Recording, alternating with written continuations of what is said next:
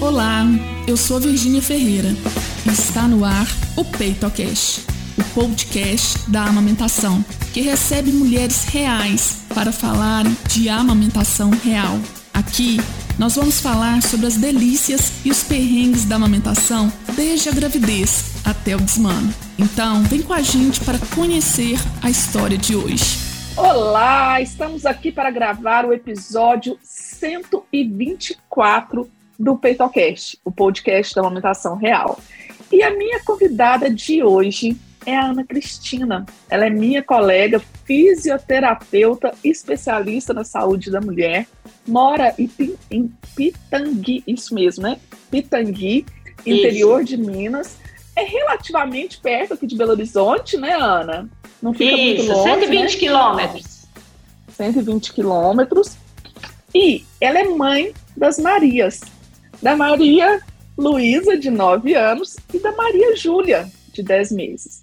Ana, muito obrigada por ter aceito o convite de contar sua história, de, suas histórias de amamentação aqui no PeitoCast e fique à vontade para contar para a gente. Aí, Virgínia, eu que agradeço, né? Você que tanto fez parte aí da minha jornada da última amamentação. Que ainda está tendo, né? Maria Júlia ainda está com 10 meses, mamando lindamente.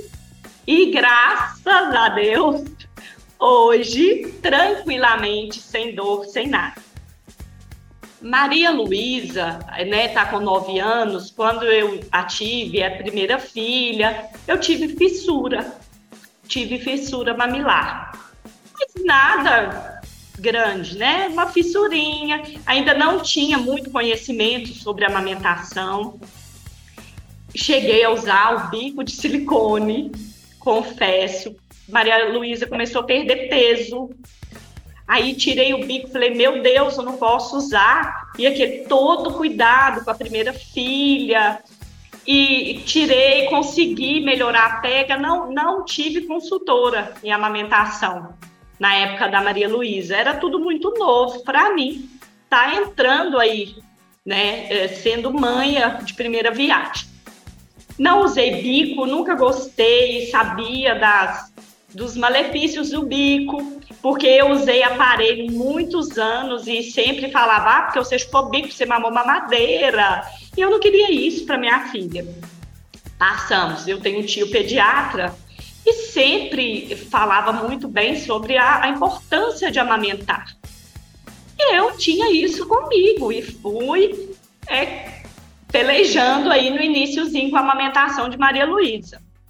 Mas foi tranquilo nos primeiros dias, a fissura já foi cicatrizando, né? Eu acredito que é porque aí eu consegui uma pega correta e fui amamentando e, e fui apaixonando por amamentar. Eu achava que aquela hora da amamentação, eu sentia que era eu estava ganhando um carinho dela.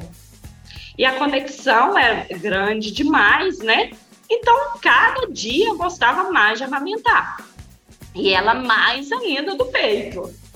E amamentei ela até dois anos de idade. Quando eu desmamei, eu trabalhava e aí começou, eu comecei a chegar em casa e ela não queria alimento, ela queria só peito e aqueles horários é, é, corridos demais, curtinhos de horário de almoço e tudo, decidi, não tirei ela, ela não desmamou porque quis, eu, eu desmamei ela com é, dois anos de idade.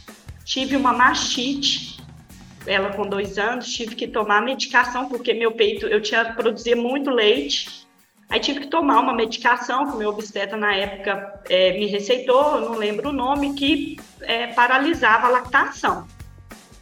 Tá, fiquei preocupada se eu tivesse outro filho, falava com ele, mas se eu tiver outro filho, não, não tem problema não, pode tomar e tal. Tomei.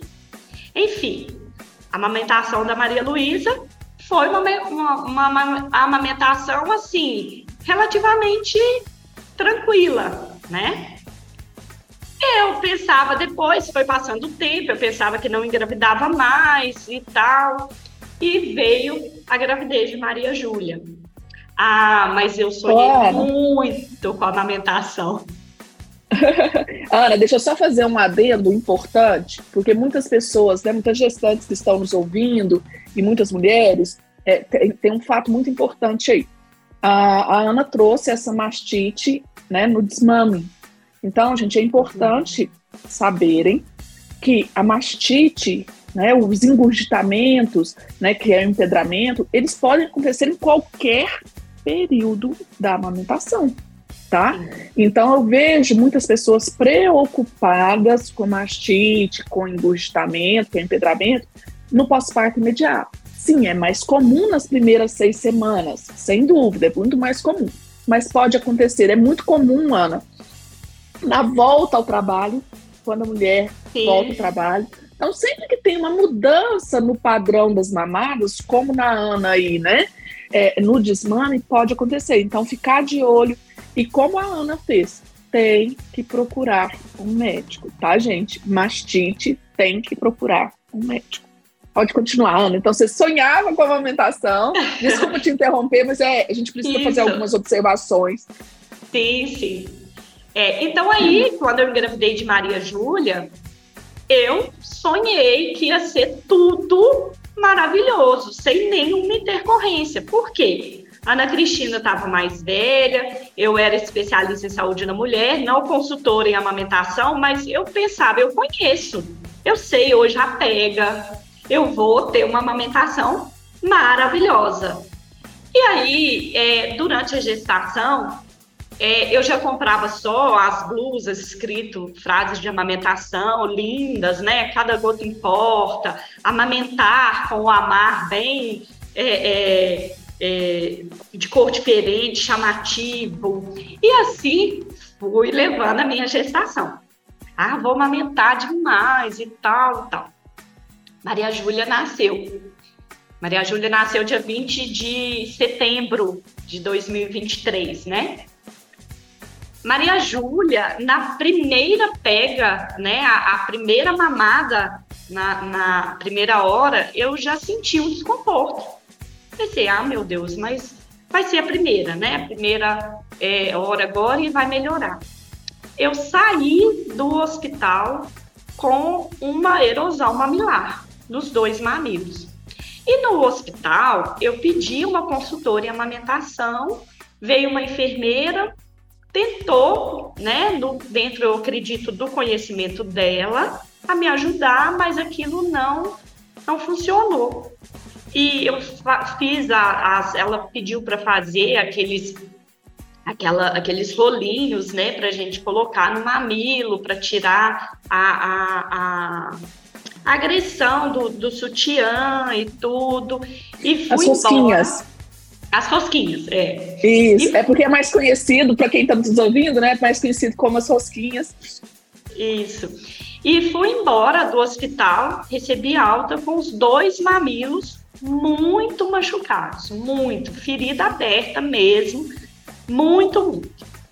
Recebi alta no dia 22, né? E no dia 23, eu tive uma dor, comecei com uma dor de cabeça muito forte e eu tive a cefaleia pós-hack, porque eu tive foi cesárea.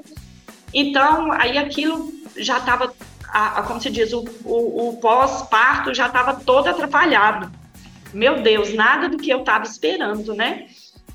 E foi difícil demais essa dor de cabeça. Quem teve, nosso Deus, foi, foi muito ruim.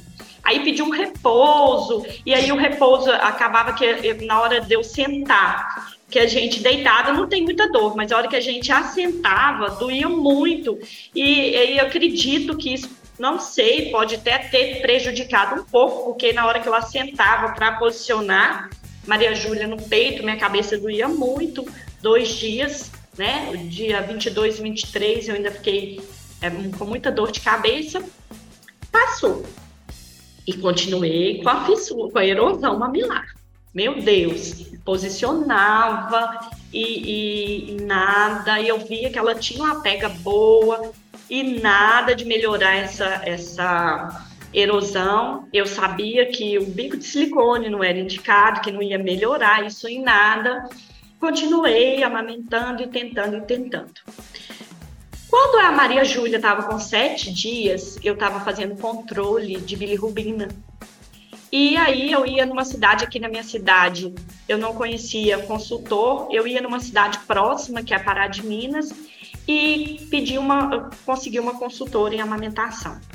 Ela me avaliou bem, orientou muito bem, me ensinou outras posições de amamentar, avaliou a Maria Júlia e fiz um laser, uma sessão de laser nesse dia e voltei para casa.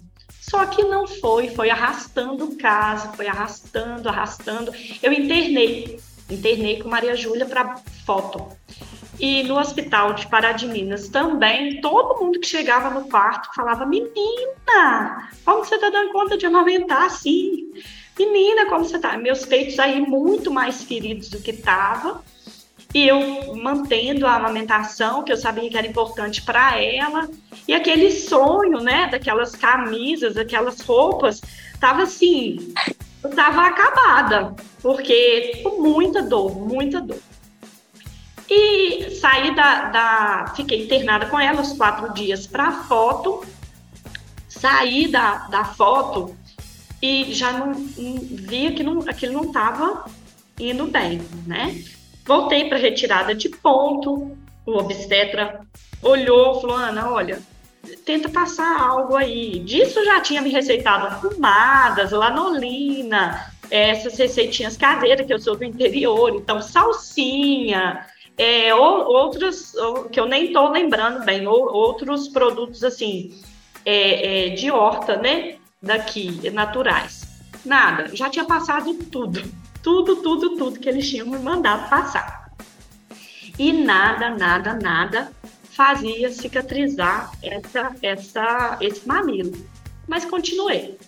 Continuei na amamentação, chorando todos os dias. O banho era uma coisa assim que eu acho que toda mulher, quando tem um neném, um banho gostoso, refaz, né? As forças. O sonho, né? Mim, é Isso. o sonho de uma mulher no pós-parto poder tomar um banho tranquila. Ah, e é. você já era. E o meu banho era a pior parte do meu dia. Porque na hora que a água batia nesse mamilo, nossa, eu quase morria de dor. Era de chorar no banheiro. E assim fui caminhando, fui caminhando até que eu já te seguia, né, Virgínia? Falei, gente, isso já era lá em outubro. Em setembro, não, é, em outubro eu entrei em contato com você. Aí eu olhei e falei, gente, será que essa Virgínia não me atende online? Essa Virgínia? Eu preciso de alguma coisa, alguém para me ajudar, porque né, não, não conseguindo nada. Eu, e nisso a cabeça da gente já passa, meu Deus, se eu estou fazendo uma pega correta, e, e eu tô com algo pior, né? Naquela fase que os hormônios da gente é, é, tá todo alterado, voltando de um pós-parto. E eu pensava sempre assim, tem algo muito errado comigo. E os dois mamilos muito feridos. Aí eu entrei em contato com a Virgínia. Virgínia estava com uma viagem, ia viajar no outro dia. Para, se não me engano, era para para uma, uma, algo de amamentação também, não era, Virgínia? Em outubro. outubro. Outubro do ano passado? Ah, eu fui para Toronto. Eu fui Toronto, Toronto era, primeiro era assim. Aí a gente, ela me atendeu e de início ela falou comigo, Ana, é, avaliou linguinha da Maria Júlia? Falei, Virgínia, avaliou, mas ela falou comigo que não tinha, não era nada alterado nela.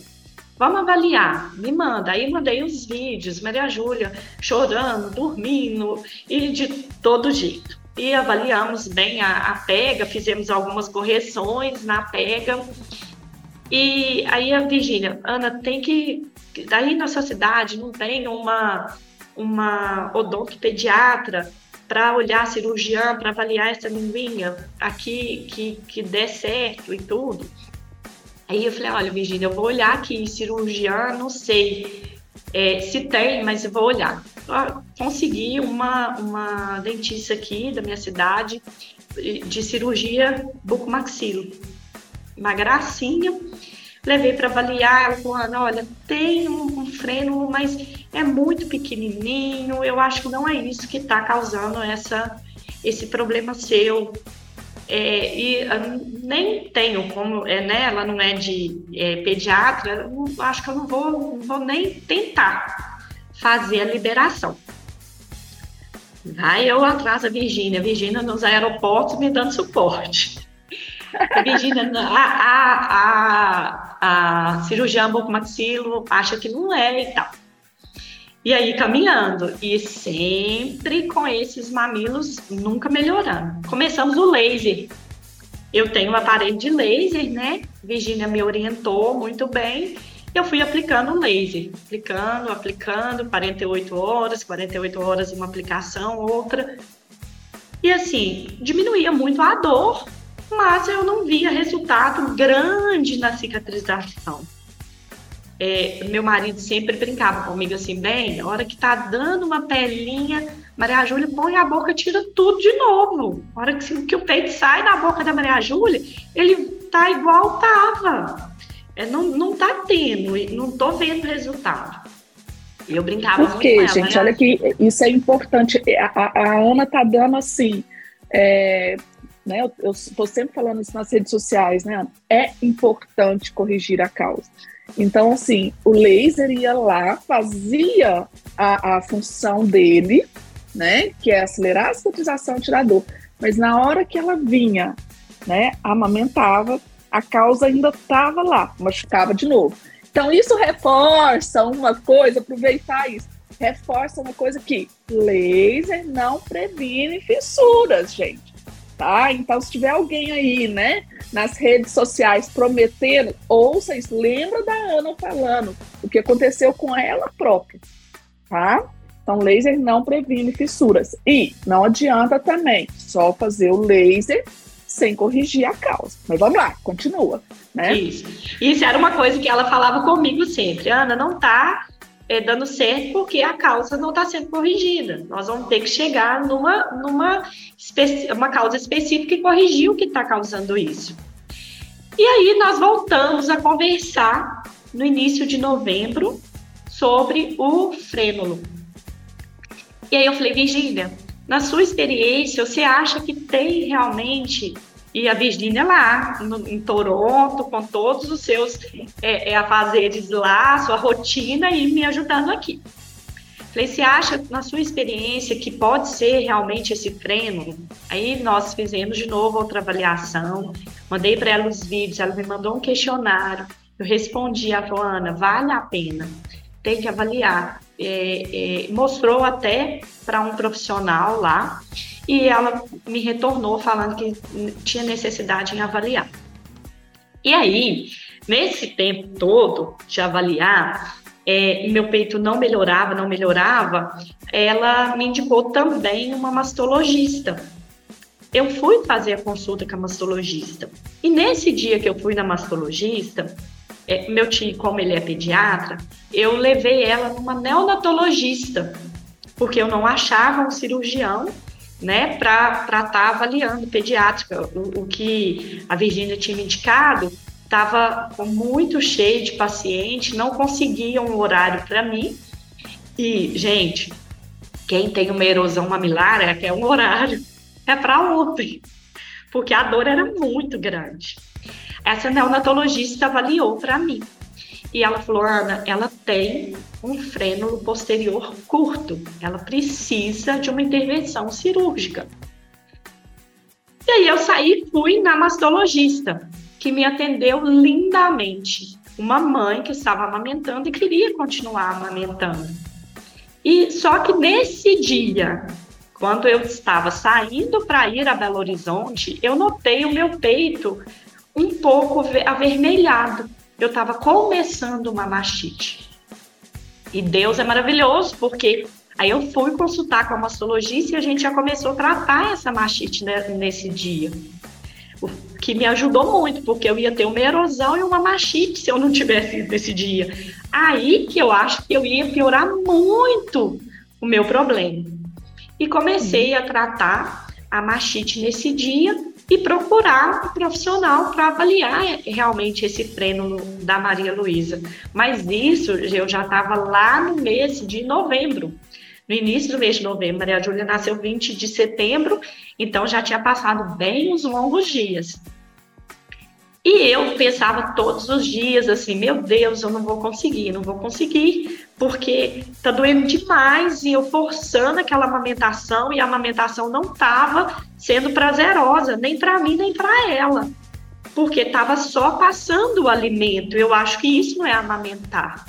Só alimentar o bebê. E, e aquilo foi foi, né, passando, passando, e eu, eu sou muito católica. E eu, eu ajoelhava diante da imagem de Nossa Senhora e pedia a ela, falava, minha Nossa Senhora, eu sonhei tanto em ter uma amamentação prazerosa, maravilhosa, me ajuda, eu preciso passar. E aí eu consegui uma avaliação com o, o cirurgião pediátrico e marcamos, eu consegui avaliar ela num dia e marcamos para o outro dia. Ela ia estava completando os seus dois meses. Ela ia completar dia, de, dia 20 de novembro, dois meses de vida. Nós fizemos a intervenção no dia 18.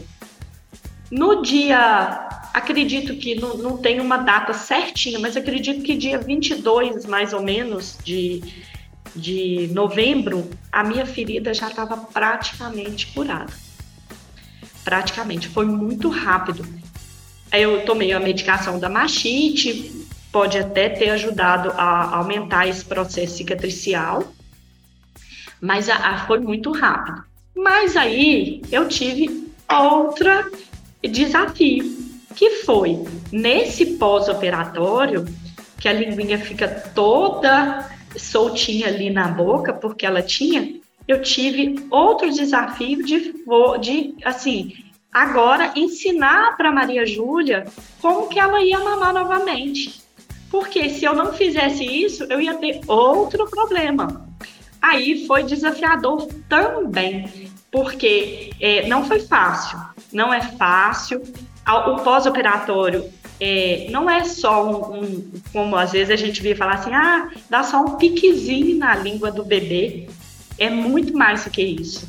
Fantástico e aí, aqui, falar isso. E aqui é, no interior, a gente tem uma dificuldade de estar tá encontrando profissional que trabalhe com o bebê. Eu não achava uma fono para me ajudar. Foi muito difícil de achar uma profissional, mas ela me atendeu. O que é importante, né, Ana? É muito bom a Ana abordar isso. É, e vou fazer só um resuminho do ponto de vista técnico aqui. Então, por exemplo, gente, é, quanto mais cedo detectar, quanto mais cedo, né, melhor. Porque a Ana falou, pós-operatório não é fácil, a gente tem que ensinar o bebê. A Ana é físio também, ela vai entender, mas eu quero falar de uma forma bem clara. O músculo, né? Nós somos apaixonados enquanto físio, né? Nós somos apaixonados com músculos, mas os músculos são estruturas ingratas tá? Vou só dar um exemplo para vocês entenderem bem, que aí fica bem claro, né? A gente vai para academia, treina, por exemplo, né? Eu estava aqui no Brasil, treino, minha rotina aqui no Brasil, né? Adoro fazer atividade física. Fui para Toronto, né? Segunda vez, não foi essa vez da Ana, fui para Toronto pela segunda vez, né? Agora morando aqui lá, né? O que, que aconteceu? Ainda não me habituei com academia lá, não encontrei, tá? Gente, meus músculos estão assim, ó, totalmente fracos. Né? Então, o que, que acontece? O músculo ele, ele adapta com aquilo né? ele, com ele, que ele foi treinado. Então, com a Maria Júlia, o que, que aconteceu? Ela aprendeu a mamar, ela mamou por dois meses, dois meses dois com meses. frênulo. Com frênulo. Se não tivesse esse cuidado que a Ana está falando muito bem aí, o que, que ia acontecer? Ela ia continuar, né? Para ela, tirou ali, foi feito a, a cridotomia, mas os músculos não entendem isso, eles vão continuar mamando, tá? É, é, é, comum, né, Ana, sentir um alívio da pressão logo após a cirurgia, sente um alívio da pressão, mas os músculos, eles, se a gente não tiver um cuidado, eles vão continuar trabalhando como se o freio não tivesse ali, tá? Porque é o que eles sabem.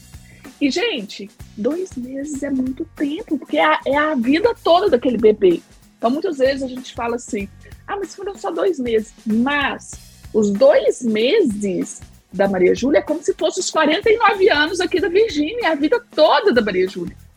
Tá? Então é muito importante. E outra coisa que eu, que eu quero é, é chamar atenção para isso, Ana, é o seguinte: é, é, muito importante, por exemplo, quando a Ana veio para mim, né, eu fiz avaliação desse prêmio relacionada à amamentação. O que que, né, não só do prêmio, eu fiz a avaliação toda, né, da Maria Júlia, da, da Ana, né, Isso. né, o que estava impactando a amamentação tá? Então, por exemplo, é, quando ela foi para essa bucomaxilo, não é que essa bucomaxilo é ruim, não, gente, ela é ótima, não. só que ela não entende de amamentação. Então, ela não vai avaliar com o olhar do que, que está impactando a amamentação. Em relação ao frênulo, nós temos um protocolo, né, o protocolo 11 da BM, que é Academy of, Bre Academy of Breastfeeding Medicine, que, que versa sobre isso. A gente tem que ter um olhar sobre os frenos quando ou o bebê está perdendo peso, tá? Ou a mãe está tendo né, traumas mamilares. No caso da Ana, ela tendo erosão, gente. Né, a gente tem escoriação, fissura, erosão é o último grau. Ela estava tendo isso persistente, tá? Então, ela falou lá atrás, eu ia até interromper, ela falei assim, não, deixa ela falar o negócio estava evoluindo sempre, não era positivamente, não era para cicatrizar, estava evoluindo sempre negativamente, só aumentando.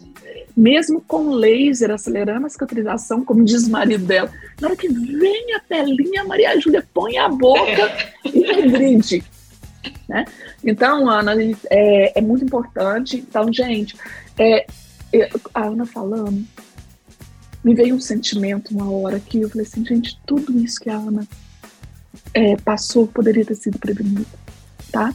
Não é culpa da Ana em momento nenhum, porque ela é fisioterapeuta, mas nessa hora ela não é física. Nessa hora ela é mãe da Maria Júlia. Nessa hora ela é mãe da Maria Júlia. Então tudo isso poderia ser prevenido. Fica aqui, né? Quem estiver escutando, e gente, façam com que esses peitocast cheguem até gestores de maternidade, né? Para que o pessoal que trabalha, né, as equipes da maternidade sejam atualizadas, entendam de amamentação. Se Ana Cristina tivesse sido avaliada com esse olhar né, atualizado do que impacta a amamentação, né, eles teriam visto esse freno lingual lá e teria sido feita a intervenção o mais cedo possível. Que outras mulheres não passem por isso, porque Ana Cristina, ela assim, ela tinha conhecimento, ela tinha vontade, mas eu tenho certeza que teve momentos que ela ajoelhou ali para fazer a oração dela, que ela pensou assim: eu já não estou aguentando, né? Eu estou quase desistindo. E eu tive é, momentos de pensar assim, Virginia, e eu tive também, é, assim, na minha casa eu tenho uma rede de apoio muito boa, muito boa, mas eu já tive momentos de meu marido falar comigo, bem, vamos dar uma mamadeira. Eu tive momentos que o meu obstetra, meu obstetra me sugeriu parar minha lactação, porque eu sofria e passava isso para eles, né? Eu queria, eu queria me desse algo que cicatrizasse como mágica já. Então eu tive é, é, muitas pessoas que falavam, Ana, não, dá, a mamadeira dada com amor é a mesma coisa. Então, assim, a gente, é, eu amamentei, amamento hoje porque eu fui, eu, eu falo muito, eu fui guerreira. Porque qualquer, se fosse o primeiro filho, talvez eu não, não passasse. Ou se eu não fosse profissional da saúde, talvez eu não estivesse amamentando. Porque parar de amamentar e dar uma mamadeira também eu acho que deve ser fácil. Para quem não tem consciência da importância de amamentar, que é igual eu falei no início, amamentar não é só encher a barriguinha do neném né? É muito mais, é além. É, até nessa neonatologista, ela, nós conversando, eu falei, doutora, eu quero amamentar, eu preciso amamentar minha filha. Ela falou, Ana, isso mesmo, parabéns, porque hoje é, parece que estava tendo estudos sobre até o autismo. A maioria dos, dos autistas, né, dos bebês, eles não foram amamentados, então o olho, o, o, o olho no olho ali, aquela interação o vínculo tava, ia se perder. E aí eu queria amamentar, eu queria amamentar muito. Então eu fui e, e consegui, consegui com muito esforço e muita ajuda, né, de, de muitos profissionais. Mas na linguinha, na cirurgia da linguinha, então para mim voltar, eu já eu li, eu acho que mil artigos sobre a reabilitação, porque eu não achava profissional, e aí comecei a trabalhar com ela, comprei, né, os aparatozinhos, as escovinhas, tudo, para me trazer a linguinha para fora, para me subir essa linguinha, e, e fazia liberação na, na boquinha dela toda. Então, quando a, a eu consegui a fono, ela até falou comigo, Ana, você já está até fazendo tudo que tinha necessidade de ser feito. Falei, não, eu quero. E aí a Maria Júlia foi aprendendo. Ela é danadinha, aprendeu até rápido. ela foi aprendendo a vir para amamentar. Então, os primeiros dias, eu amamentava chorando, chorando de alegria dela fazer a pega e eu não senti dor. Falava, meu Deus, mas isso foi a coisa mais maravilhosa. É difícil? É. A cirurgia do freno no, no bebê, na idade dela, foi, foi difícil. Eu sei que para ela também foi. Ela sentiu dor, a gente não tem muita medicação e a gente vê tanto que o leite materno é tudo, que lá o cirurgião falava comigo, Ana, não tem remédio que vai cicatrizar, é o seu leite. Nós vamos dar ela um paracetamol para dor. Mas é a cicatrização é do leite materno. Vai fazer cicatrizar e essa feridinha, e assim, com o máximo 15 dias, você vai ver que vai estar cicatrizado. E realmente caminhou assim. Mas os dias, no, no iníciozinho do pós-operatório, ele foi, foi complicadinho pra gente. Pra gente que é mãe, né? Porque a mãe sofre para mim estava doendo mais ela chorar da dor na língua, talvez do que o meu peito ferido de eu ver ela, o choro dela, de sentido de dor, porque é um choro diferente. Mas graças a Deus passou essa fase, né, na Maria Júlia. E aí, Virgínia, com isso tudo, eu estava feliz, feliz demais da conta. No início, isso foi já no final de, de novembro, né? A gente já estava caminhando tranquilamente, sendo feliz com a amamentação e tudo. Eu Usando as camisetas. Só nas camisetas. Aí as camisetas reinaram, né? Os vestidos, os vestidos que dava para amamentar, achando lindo. E aí no início de, de dezembro, meu marido pega o Covid lá no iníciozinho. E passar, a gente tomando todos os cuidados, ele é, saiu do quarto e tudo, mas infelizmente no dia, início, eu acredito que foi no dia 4, 4, 5 de dezembro, eu comecei a ter sintoma. Sintoma do Covid, entrei em contato novamente com a Virgínia. Virgínia, me orienta a amamentar com Covid, como que faz? Virgínia me passou as orientações todas que eu podia amamentar, mas eu tinha que ter é, é, toda uma precaução, né? O uso de máscara, a higienização de mão e tudo. E assim, nós, eu fui fazendo. Quando foi no finalzinho, tive febre, mal-estar.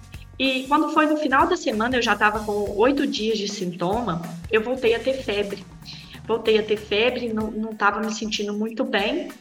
Fui para o pronto atendimento e eu estava com um derrame pleural muito grande. Muito grande e fui para o CTI. E aí, nesse pronto atendimento, assim, eu quero falar isso é porque às vezes tem os profissionais que ainda eles não, não sabem, é, não conhecem as medicações que podem, que não pode estar amamentando, porque isso para mim também foi muito traumático no dia. A Maria Júlia estava comigo no pronto atendimento porque ela mamava exclusivamente no peito, né? Ela estava com dois meses.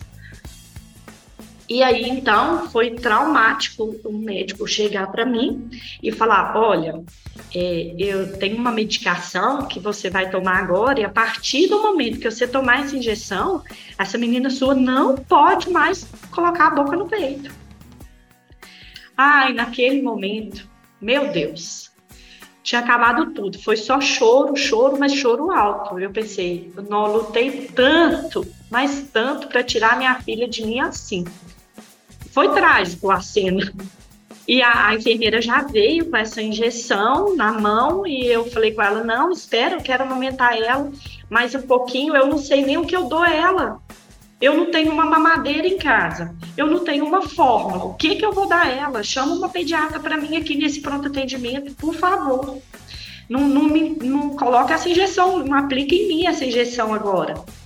Minha irmã estava comigo e aí todo mundo, né, que conhecia minha história, ela, minha irmã, meu marido, todo mundo chorava porque como de repente eu vou tomar uma medicação naquele momento e não mais posso, e, e tomei a medicação, não pode pôr a boca no peito mais, né? Ia contaminar tudo.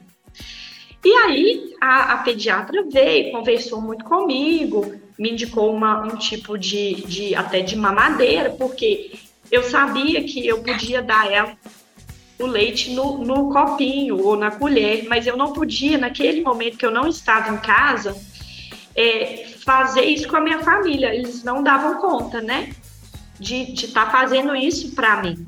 Para quando eu saísse do CTI, que eu estava sendo encaminhada, eu voltasse a amamentar. Falei com ela: olha, é, então você me indica uma mamadeira que eu possa dar à minha filha, que, que seja, se existir uma que seja mais é, é, é igual peito, né? Você me fala aí. Ela me indicou uma marca específica, meu marido foi na farmácia comprar e me indicou uma fórmula. E aquilo para mim estava, nossa, a pior coisa que estava acontecendo naquele dia não era nem eu estar tá indo para a CTI, porque eu tive esse derrame pleural, mas eu estava bem de sintoma. Eu não precisei de oxigênio, minha saturação não caiu hora nenhuma, momento nenhum. E só que eu não tinha mesmo realmente o pulmão. Pulmão meu estava todo tomado mesmo. E aí, é, assim foi feito. Minha filha voltou, eu fiquei, não esqueço disso que me marcou, porque eu tava com uma fraldinha, a fraldinha de boca, né? Que ela pequenininha, então sempre regurgitava. Aí eu falei com minha irmã: olha, me dá essa fraldinha, porque esse cheirinho dela, desse vomitado do meu leite, que vai me fortalecer, para mim passar. Tá. Maria Júlia voltou, até emocionei. Maria Júlia voltou para casa da minha mãe com a minha irmã e eu segui para uma outra cidade ainda que era porque eu tinha que ir para o CTI. Você e assim eu fiquei. Eu fui, fui para Dignópolis. Ah, tá, sim, sim. É porque o pronto atendimento em Pará de Minas, mas aí para o CTI em Divinópolis que tinha especialistas. Aí fui para o CTI. Cheguei no CTI, as minhas mamas estavam vocês imaginam, dois meses eu amamentando demais, exclusivamente. Então minha mama estava muito cheia. Quando eu cheguei no CTI à noite. Aí à noite não fizeram nada, e eu ligada, no, né, com, com ligada no, nos aparelhos, com dois acessos, um em cada braço. Eu não conseguia drenar, eu não conseguia fazer a, a tirar meu leite. E aí foi no outro dia, no CTI, eu ainda com Covid, então ainda tinha que ficar isolada. Mas aí no outro dia, uma médica chegou e falou: Olha, Ana, eu vou te ajudar. Você não pode ficar assim. Você viu o tamanho da sua mama na, no, na tomografia? Falei, doutora, hoje ela tá muito maior. Olha aqui. Aí a hora que ela viu, falou: Nossa Deus, não, nós vamos ter que fazer ordenha manual para te ajudar aqui eu tinha, meu marido tinha comprado até uma bombinha, porque eu não tinha bombinha em casa. Mesmo com, esse, com esse, essa história toda, né, dessa amamentação difícil, eu não usava bombinha. Imagina eu usar uma bombinha no peito de, com erosão, eu ia morrer de dor, né? Não tinha usado bombinha. Meu marido foi na farmácia e comprou uma bombinha que eles falaram para ele, mas péssima, péssima. Não consegui nem usar. E aí nós eu falei, não, se você sol me soltar aqui, eu consigo ordenhar manual. Porque na, é, nos, nos primeiros dias, eu ordenhava primeiro para diminuir um pouco para ela fazer a pega. Eu consigo, mas eu precisava, ah, a gente não pode tirar os acessos e tal. Ela veio, essa médica veio no CTI e fazia a ordenha para mim. E depois ela até trouxe uma que era dela, uma bombinha melhor um pouco, e aí a gente começou. E aí isso eu tirava, eles falavam, meu Deus, olha o tanto de leite. Eu tirava duas, três mamadeiras de leite ordenhando. E aquilo ia descartando, porque estava longe da minha menina. E até então eu não tinha nem perguntado para eles, porque eles tinham falado para mim tanto no pronto atendimento que eu não podia amamentar depois que esse remédio. Aí um dia ela, eu falei para ela, doutora, esse leite é, eu não posso mesmo dar minha filha e tal. Ela falou, não, Ana, quem falou isso? Não tem isso. Pode sim, você pode amamentar todas essas medicações que você pode estar tá tomando, não tem problema. E eu contei para ela até o caso que foi que aconteceu lá no pronto atendimento. Ela falou: não, de jeito nenhum, Ana. Você podia ter conversado comigo antes, eu tinha tirado isso da sua cabeça. E aí, então, cresceu em mim uma vontade maior de voltar a amamentar mesmo, porque até então eu pensava, não sei quantos dias que eu vou ficar, esses remédios, né? Esse, minha amamentação talvez acabou aqui. E ela falou: não, e você vai amamentar, vai amamentar. E eu chorava muito, muito. Tinha um médico que até que falava comigo: Ana, não precisa você preocupar, não. Ela não vai te esquecer, sua filha. Eu falei: ela não tá nem mamando em mim. Agora que eu voltar, ela nem vai lembrar de mim mais. Ele fala: nada. Existe uma coisa que chama catinha de mãe. A hora que você entrar em casa, ela vai, ela vai é, é, te querer na hora. E você vai amamentar. E eles foram me dando força para isso. E eu fiquei quatro dias no CTI, recebi alta, e aí eu tinha que tomar algumas medicações. Entrei em contato com a Virgínia, Virgínia me, me orientou, me apresentou um site que ele está comigo seguindo a minha vida, que chama É Lactância. Ana, tudo que você for tomar, você vai olhar no site. as primeiras ela mesma fez a pesquisa e me mandou. E aí, esse site foi tudo para mim até hoje, né? Se tem uma dor de cabeça diferente, vai tomar uma medicação, deixa eu correr ali no lactância, deixa eu ver se eu posso tomar essa medicação. E eu saí do CTI. E o bom, né, Ana, que quem está nos ouvindo aqui não conhece, o bom é que você pesquisa uma medicação. Se aquela medicação né, oferece algum risco, ele oferece do lado, ele coloca outras opções né, para você discutir com seu médico, né? Então, por exemplo, dar um exemplo aqui, a, a dipirona mesmo, né, que não é tão recomendada durante a amamentação, né? Eu não, não lembro agora a cor da dipirona, mas aí ele fala a questão do ibuprofeno, né? Ele fala assim, né, pense nisso, não é para tomar, tá, gente? Eu tô só dando um exemplo para você discutir com seu médico.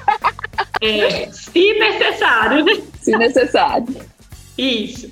E aí eu, eu precisei, aí voltei para casa. Quando eu voltei. Foram quantos dias de CTI, de UTI? Cinco dias. Quando eu. Aí e a minha filha não pegava mamadeira, gente. Não pegava mamadeira. Porque ela estava acostumada com o peito, né? Ela não sabia, era diferente. Foi muito difícil fazer ela pegar. Ela não queria, não queria. No, a mamadeira que a médica falou comigo, ah, eu comprei essa marca não, não, deu certo, ela custou, mas foi muito dificu, dificu, uma dificuldade muito grande dela estar tá, é, mamando na mamadeira. Quando eu cheguei em casa, eu falei, meu Deus, né? E agora vamos ver. Ah, minha filha, mas Maria Júlia veio pro meu colo, já veio cheirando, cheirando, cheirando. E aí eu tinha, já tinha tido as horas que eu tinha tomado uma medicação que o médico tinha pedido para esperar pelo menos oito horas. Eu tinha tomado de manhã, cheguei em casa à noitinha, ela veio. Aí veio para o peito de novo.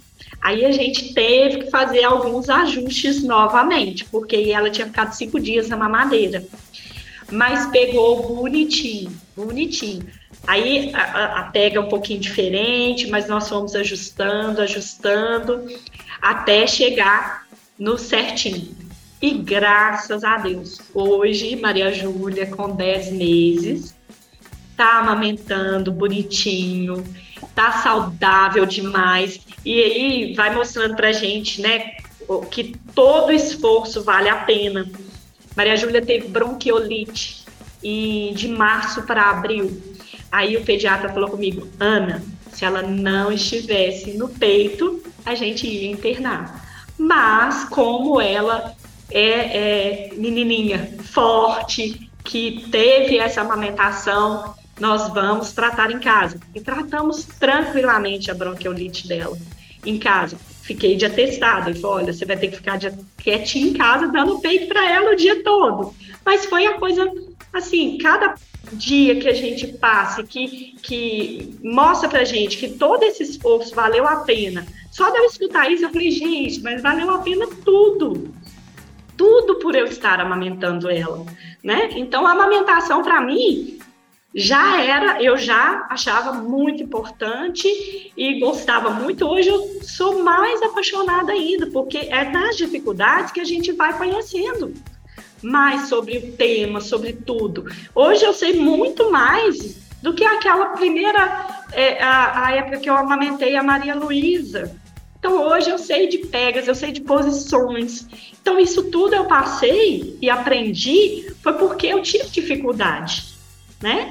E amamentar é lindo. Então assim, eu sou apaixonada. A hora que ela veio pro meu peito e me olha com aquele olhinho, ah, para mim valeu tudo na vida graças a Deus. Hoje nós estamos felizes demais, já comendo, mas o peito não larga.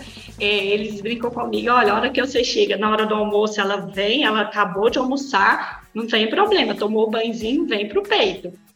A hora que eu chego à tarde, ah, mas é toda hora. E a hora que ela quer o peito, ela, em vez de falar peito, né? Ela tá pequenininha, ela fala comigo, nenê. Aí que é para pegar o nenê. Aí ela vem que vem. Então, assim, é a alegria da, da vida da gente de mãe é ver o filho feliz. E a amamentação é a felicidade para a criança. Né? Eu acho que é, é o momento mais feliz da vida deles, é a hora que eles estão aqui no peito. Então é isso, é a minha história. E assim, eu sou muito feliz em ter passado essa dificuldade, porque eu cresci muito, muito.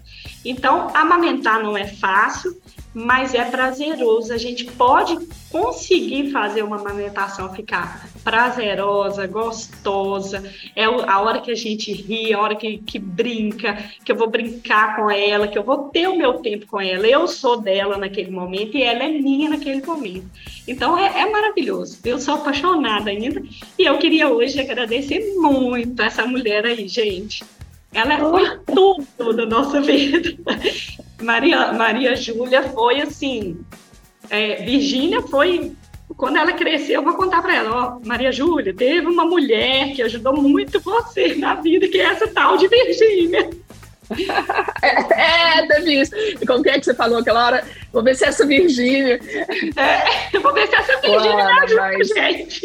É. Mas assim, o... é, é, é muito.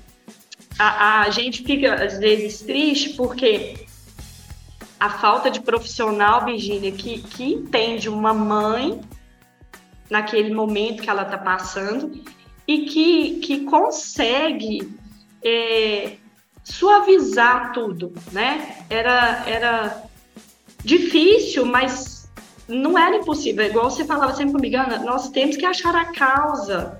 Vamos, não é parar isso tudo no caminho, né? Vamos tirar para a lactação e vai, vai melhorar? Vai, Vai, mas aí a Maria Júlia ia crescer com uma linguinha né, presa e eu ia ter outros problemas no futuro.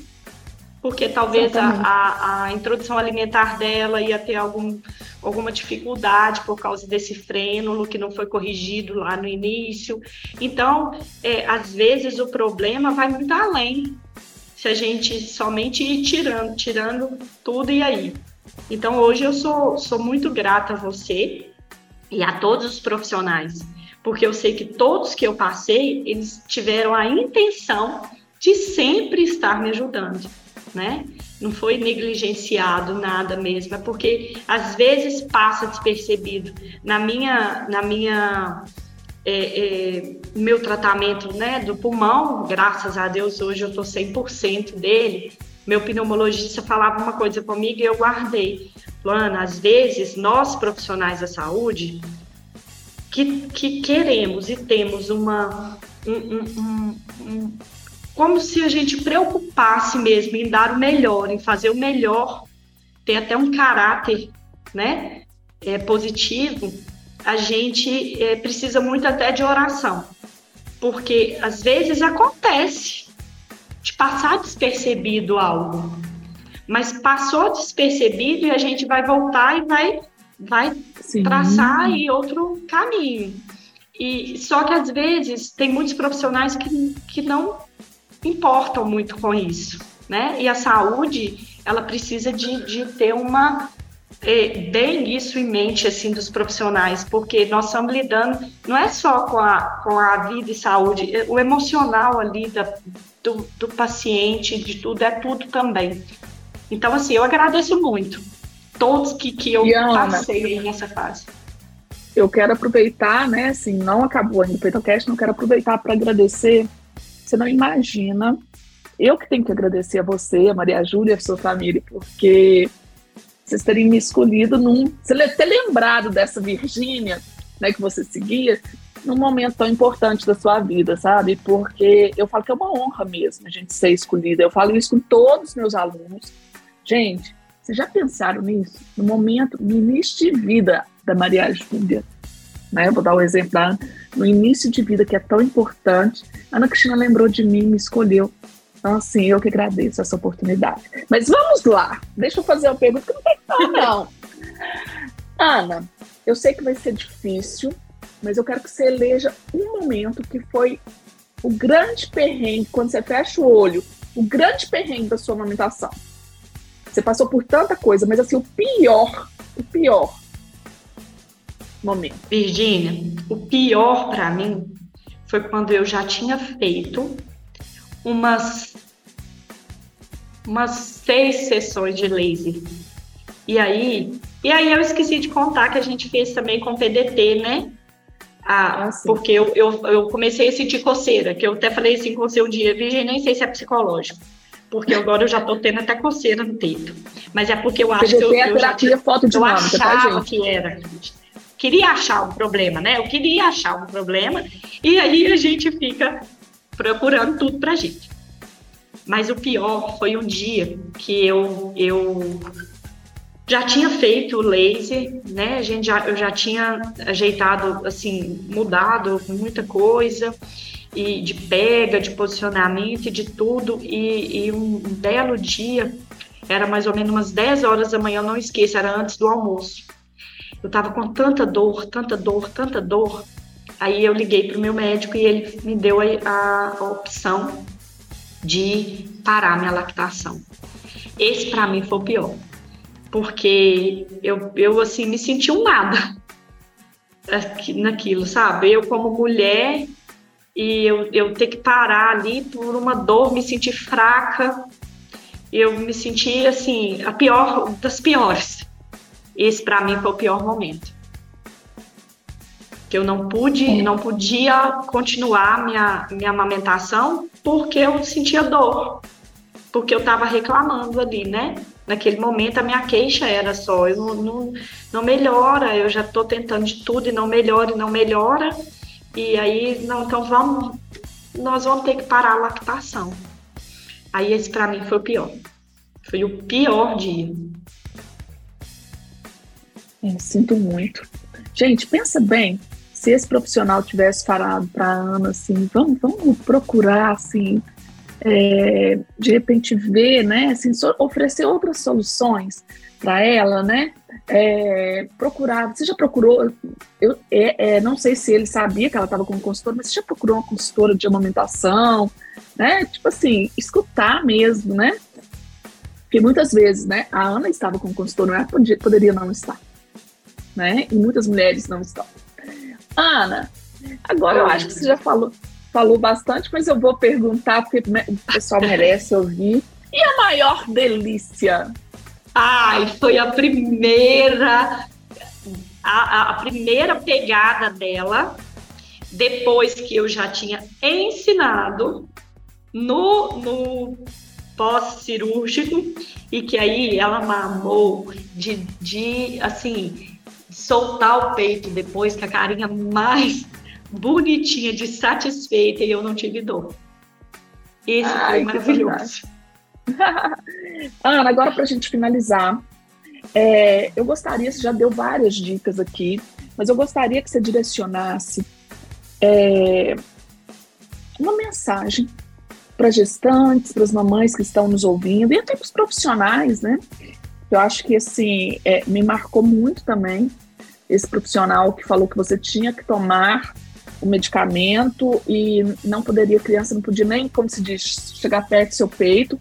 E aí a gente vê a importância, né, é, dos profissionais entenderem um pouco, né, de, de medicação, de lactação, se está ali. Ou, se não quiser se atualizar, né, Ana, pelo menos falar assim, ó, você vai ter que tomar esse medicamento. Mas vamos ver com o obstetra, vamos ver com, com quem entende, você pode continuar ou não amamentando. Né? Então, assim, muitas vezes profissionais querem ser tão soberanos e não dividem, né? E isso, para mim, na hora que você contou isso, isso impactou muito, né? Como que a atualização impacta, né? Eu falo isso sempre, né, Ana? Mas como que a atualização de um profissional impacta na vida de todo mundo que ele tá, né? E para mim foi um momento assim, você viu? Ela estava chorando, o marido, a irmã, todo mundo que estava envolvido, que sabia a história da Ana, estava ali sofrendo com aquele momento. Então, você pode deixar a mensagem para todos, para quem você quiser, mas assim, de alguma coisa que talvez você gostaria de ter ouvido na sua na sua gravidez, não ouviu, que faria toda a diferença, né, na sua amamentação, na sua jornada aí.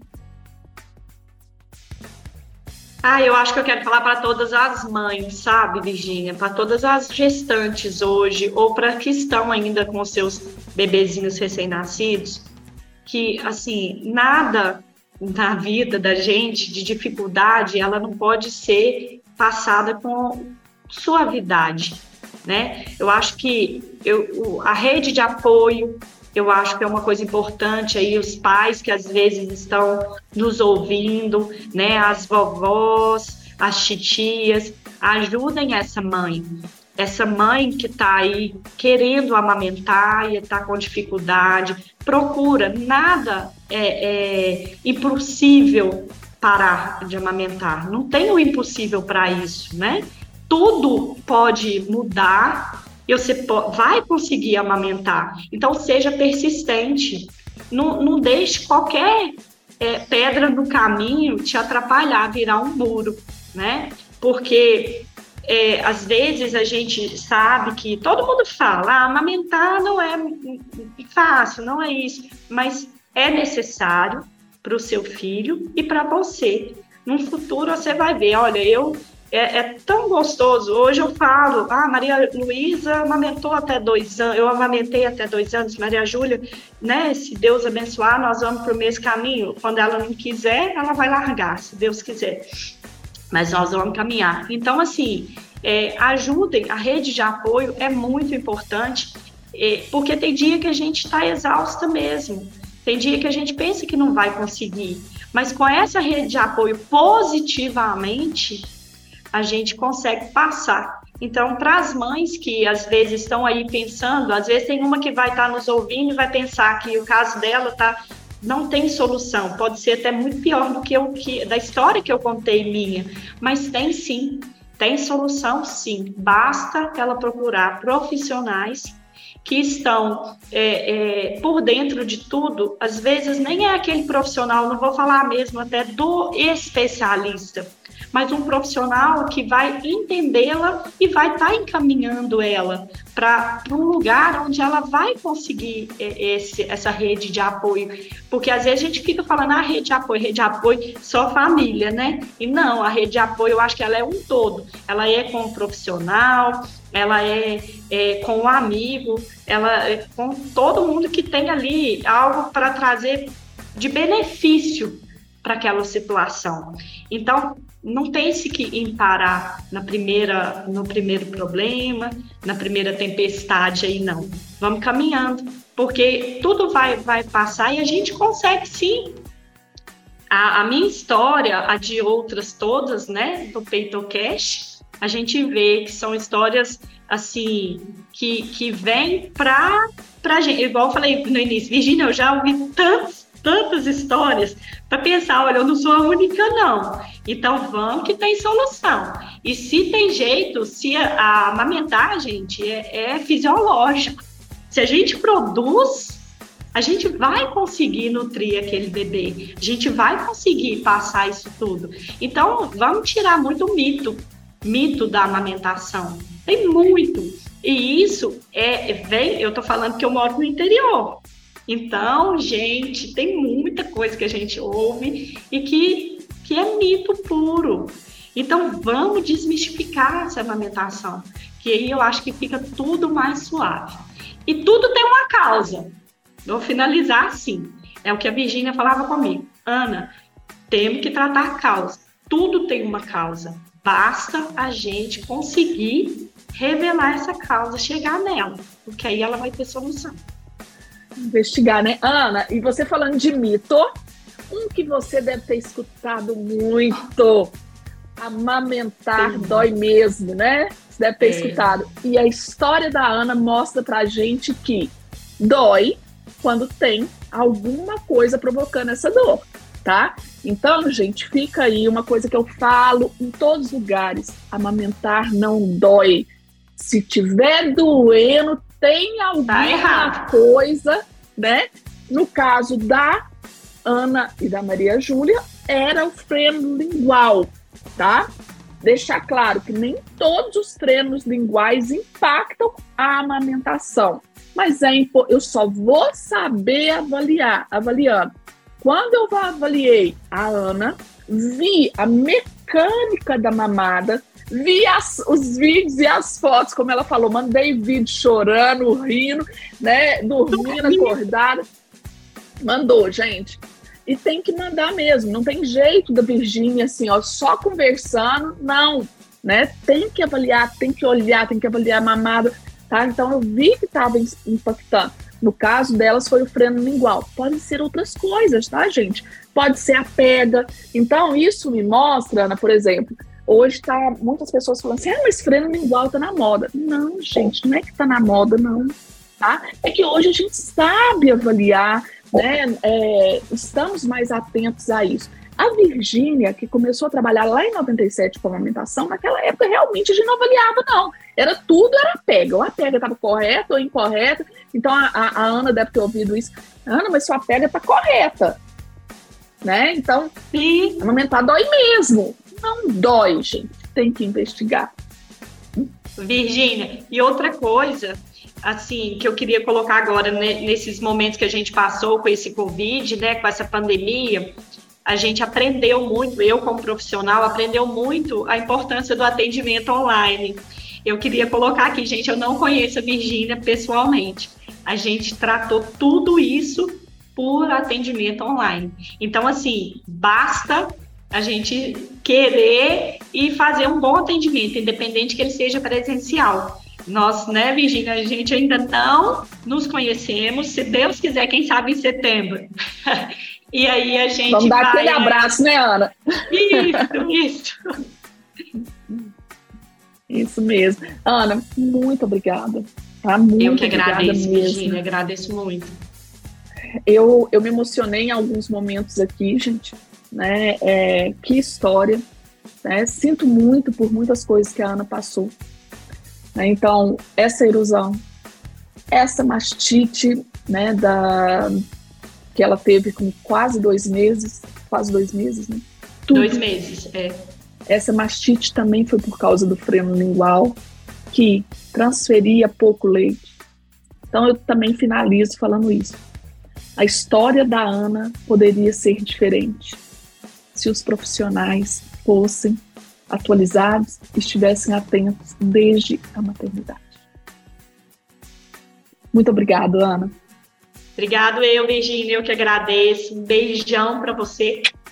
Fica com Super Deus, beijo. viu? Tudo de e bom. beijinho na Maria Júlia e na Maria Luísa. Obrigada, tá dado. Obrigada por ouvir até aqui. Para se aprofundar mais nos assuntos ligados à amamentação, acesse o nosso perfil no Instagram, arroba Virginia Ferreira Saúde. Um beijo e até o próximo episódio.